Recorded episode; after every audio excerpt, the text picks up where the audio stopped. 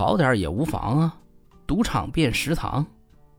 平时和朋友聊天，大家关注的都是非洲，因为我待的久嘛。今天啊，和您聊一聊之前没说过的斯里兰卡。我是二零一七年十一月出差去斯里兰卡。每次去新的国家呢，我都很兴奋，因为又可以感受不同的文化，品尝不同的美食了。有过在缅甸的经历，我对东南亚国家很是期待。先简单介绍一下这个国家啊，斯里兰卡的人口有两千一百多万，十六世纪先后被葡萄牙和荷兰殖民，十八世纪末呢成为英国殖民地。在一九四八年二月独立。现在斯里兰卡人呢，大多信奉佛教，但早期呢，他们信奉的是婆罗门教。公元前二百四十七年，古印度孔雀王朝的阿育王派遣他的儿子到斯里兰卡来宣扬佛教。从那个时候开始呢，他们改信了佛教。这个孔雀王朝呢，是印度历史上一个很著名的王朝。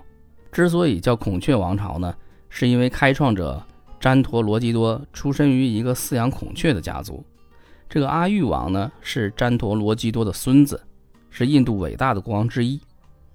说回斯里兰卡，当时去的呢是科伦坡，这是个港口城市。科伦坡这个名称呢最早来自于僧伽罗语，意思是芒果港。后来呢葡萄牙人把拼写改成了现在的 C O L O M B O。为了纪念哥伦布，不知道您所在的城市在九十年代有没有流行过一段三轮的出租车？科伦坡街头呢，随处可见这种交通工具，当地人管它叫嘟嘟，很方便。我在那儿几天啊，都是靠这个出行。就是您得准备点零钱，不然所有的司机都会跟你说找不开，您就只能当小费送了。晚上呢，想在酒店附近溜达溜达。人生地不熟的，哎，上了嘟嘟，司机推荐了个地方，确认一下距离不远，就过去了。到了进去才发现，原来是个赌场，在里面闲逛了一会儿，因为对赌钱毫无兴趣，就特别无聊。结果刚要走呢，碰到了上午刚见过的马来西亚的朋友，一问他，原来是过来吃饭的。赌场里有中餐，虽然品种不多呢，但关键是免费。所以晚上七点呢，他就到这个食堂来开饭。他的这个思路啊，给我打开了一个新世界的大门。斯里兰卡盛产红茶和宝石。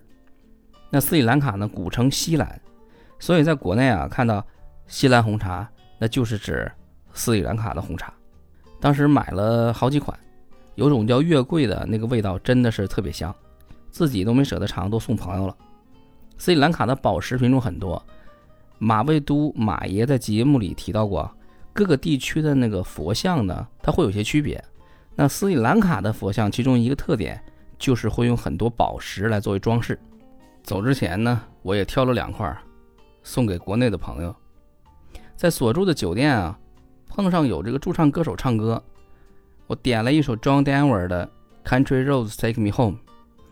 第一次呢，也是目前唯一一次现场听这首歌。哇，那个歌手唱的真的是特别好。在科伦坡短暂的几天，我对斯里兰卡这个国家印象还不错，因为有非洲的经历垫底儿呢，去哪儿都幸福感比较高。好了，今天就和您聊到这儿，感谢您的收听。